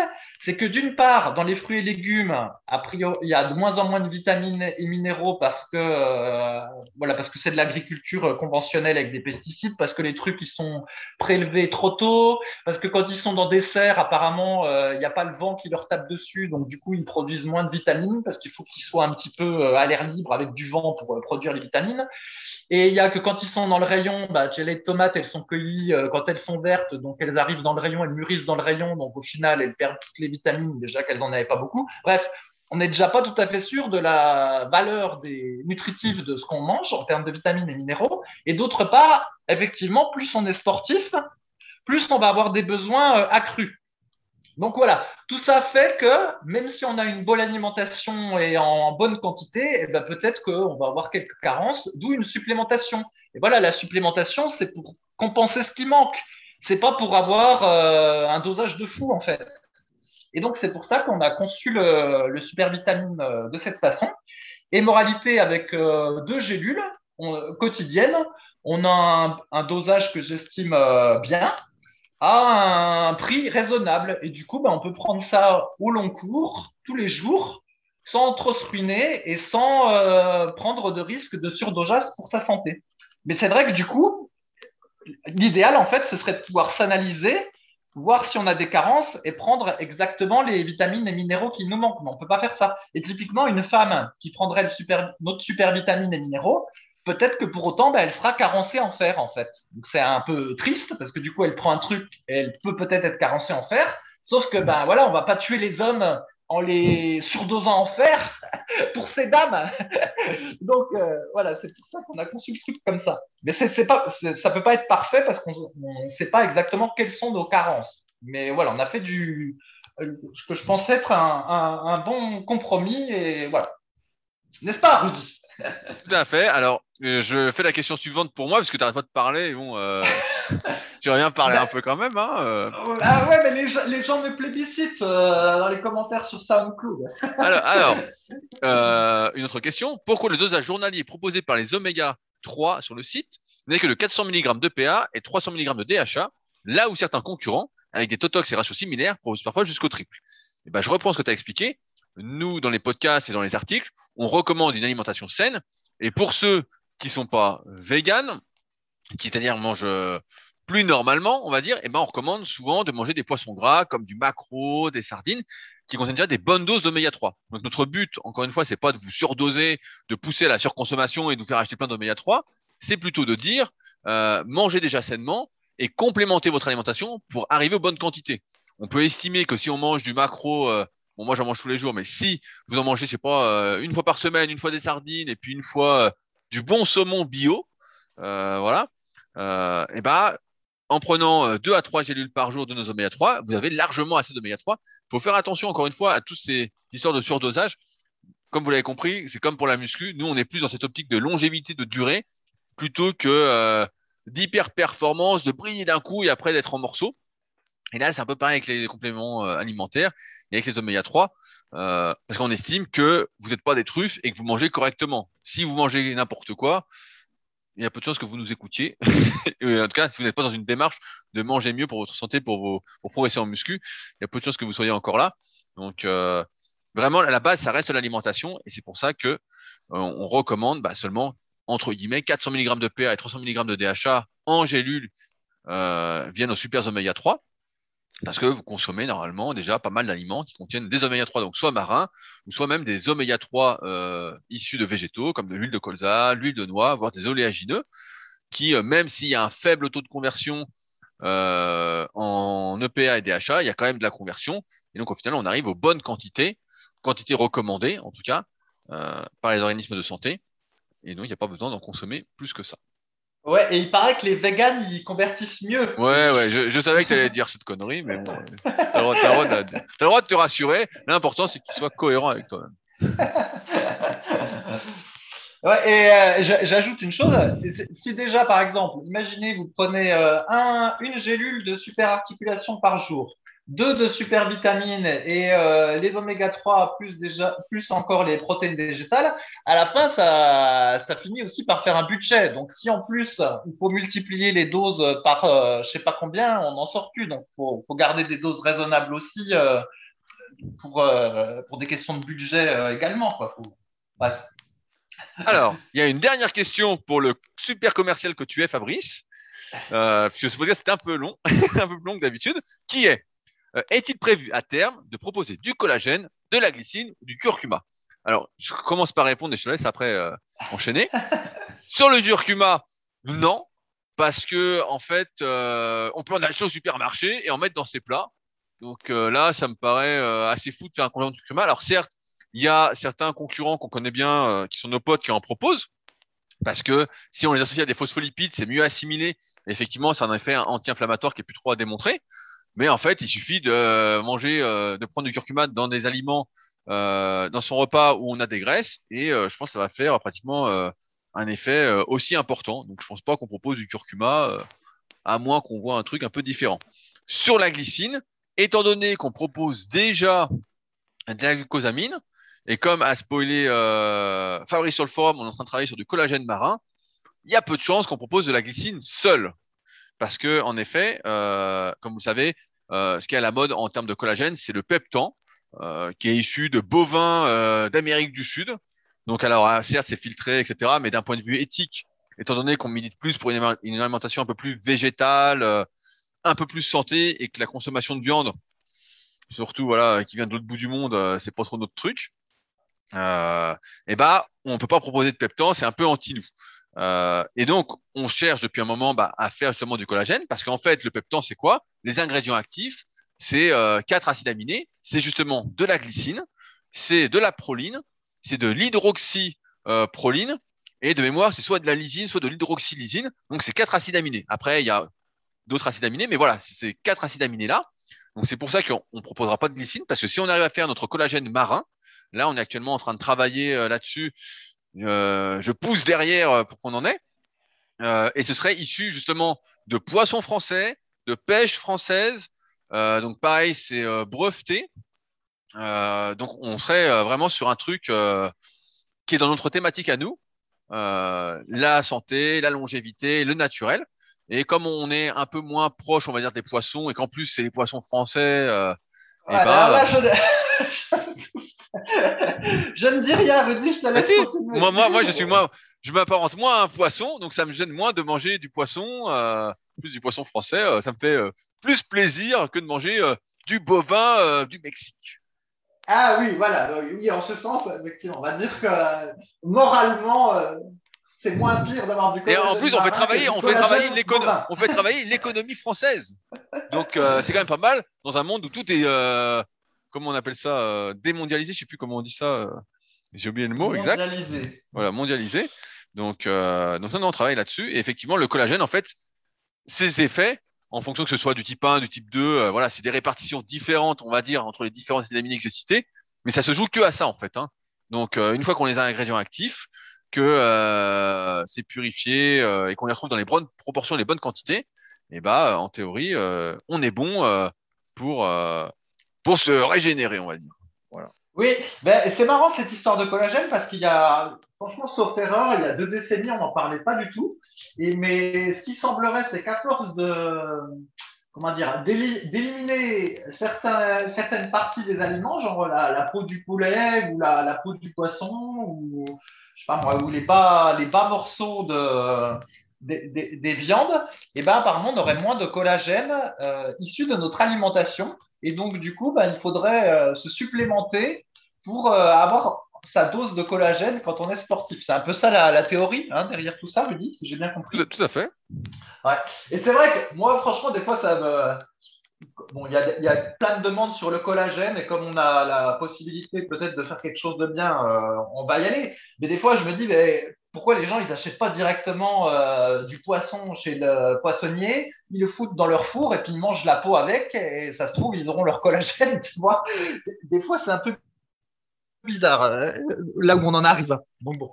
Et là, Rudy il dit Oh putain, le con, il pouvait pas la fermer, il nous a tué le produit, cette âme-là. Bah non, non, mais bon, euh, j'ai pas envie de bouffer la peau du poisson. Hein. Hier, hier j'ai bouffé du saumon, j'ai du saumon bio quand il est en promotion d'ailleurs.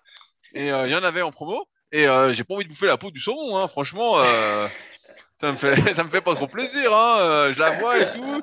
C'est tout gluant, ça reste entre les dents. Enfin bon, c'est affreux, quoi. Hein. C'est affreux. Donc, Moi, je, euh, je, me souviens quand j'étais, quand j'étais adolescent et que bah, à l'époque j'étais ni végétarien ni vegan et ma mère elle cuisait des, des poulets au four, tu sais, et elle mettait un, un peu d'huile ou quelque chose pour cuire le poulet et du coup ça faisait une peau toute croustillante et je me souviens que quand j'étais adolescent, je me jetais sur la ah, peau. Ah, bien sûr, ben, la, peau du poulet. Moi aussi, quand, quand je mange du poulet, quand j'achète un poulet, euh, ou que ma copine achète un poulet, ben, je mange la peau, bien évidemment. Elle est super bonne, la peau. Donc je me dis, ah tiens, du collagène. Je me donne bonne conscience. Hein. Ah, du collagène, génial. En plus, c'est le poulet du coin. Euh... Donc bon, mais effectivement, c'est hyper calorique. Et donc, c'est pour ça que de nos jours, on en mange moins de, de peau. Et du coup, bah, faut se supplémenter, peut-être. Alors après, il y, a un, y a un débat, mais bon, ça, ça, comme on a déjà fait un podcast assez long sur euh, est-ce que le collagène est plus efficace que la glucosamine, euh, tout ça. Alors, ah, non, non, normalement, c'est complémentaire. En fait, le collagène, bah, c'est directement la matière première, on va dire. Euh, et la glucosamine, c'est un précurseur d'un composant du collagène. Euh, c'est un procédé d'action un peu différent. C'est comme si, euh, je vais prendre un exemple qui ne vous parlera pas, mais dans le super pump qu'on propose sur la boutique, euh, on a mis de la citruline et de l'arginine parce qu'en fait, l'arginine est censée être le précurseur euh, du NO, donc qui va aider, qui est un vasodilatateur qui va aider à plus congestionner, euh, à être heureux en fin de séance. mais chez certaines personnes, en fait, eh ben, ça, ça se fait pas bien. Et donc la citruline, en fait, qui est un c'est euh, également un précurseur, mais qui est en amont, et ben la, conversion se fait beaucoup mieux. Et donc c'est pour ça qu'on a mis également euh, l'acétylcholine. Donc il y a deux mécanismes d'action. Et là c'est un peu pareil dans les compléments pour l'articulation. Il y a euh, deux choses un peu différentes. Et euh, bah là, on va essayer de jouer en proposant ce complément-là sur les deux tableaux avec euh, le super articulation avec la glucosamine euh, et là avec le collagène marin si on arrive à le faire. Alors à chaque fois qu'on parle d'un complément sur lequel on est en train de travailler, ça met des plombes à se faire. Donc souvent on n'en parle pas. Là, ça a l'air d'avancer, mais bon, euh, ça va encore nous porter la gueule. Je le sens. euh. Mais bon, mais bon, on est dessus, on est dessus, on est dessus sur d'autres compléments. euh, on vous dit pas tout, mais on est dessus sur d'autres compléments. Et euh, on essaye toujours, bah, comme d'habitude, d'essayer de faire au mieux en respectant encore une fois nos convictions, nos valeurs. On se verrait pas, voilà, comme on a souvent demandé, proposer du peptan, là, des trucs euh, qui sont euh, à l'opposé de notre vision en fait, euh, notre vision actuelle. Ok, bon ben super. Ah, super, Eh bien- Fabrice, euh, mais merci d'avoir été un si bon euh, commercial. J'espère que grâce à toi, nos ventes vont décoller. euh, voilà. Mais nous, nos valeurs, c'est la transparence, Rudy. C'est plus important. Bah, c'est vrai que c'est vrai que toi, si tu te mets de profil, on ne te voit plus. Donc, euh, Je vous jure le titre. pas mal, hein, pas mal celle-là. Elle est toute seule. Alors, pour conclure ce podcast, comme d'habitude, si vous avez passé un agréable moment en compagnie, n'hésitez pas à réagir au podcast en nous le disant donc dans les commentaires sur SoundCloud ou directement sur l'application podcast d'Apple en laissant 5 étoiles et un petit commentaire. Si vous avez des questions, n'hésitez pas à utiliser les forums Superphysique, donc www.superphysique.org puis forum. On répond aux questions comme vous voyez dans la bonne humeur à l'écrit, mais aussi à l'oral dans ces podcasts. Si vous souhaitez aller plus loin avec nos conseils, je mets tous les liens dans la description, que ce soit pour se procurer le livre de Fabrice, mes différents livres, se faire coacher pour en discuter, nos compléments alimentaires, l'application, enfin tout ce dont on a parlé se trouve dans la description pour ceux qui voudraient aller jeter un œil. Et puis nous, bah, de toute façon, on se retrouve la semaine prochaine puisque les vacances n'existent pas. Alors à la semaine prochaine et Les bon entraînement à tous. C'est pour les autres. Salut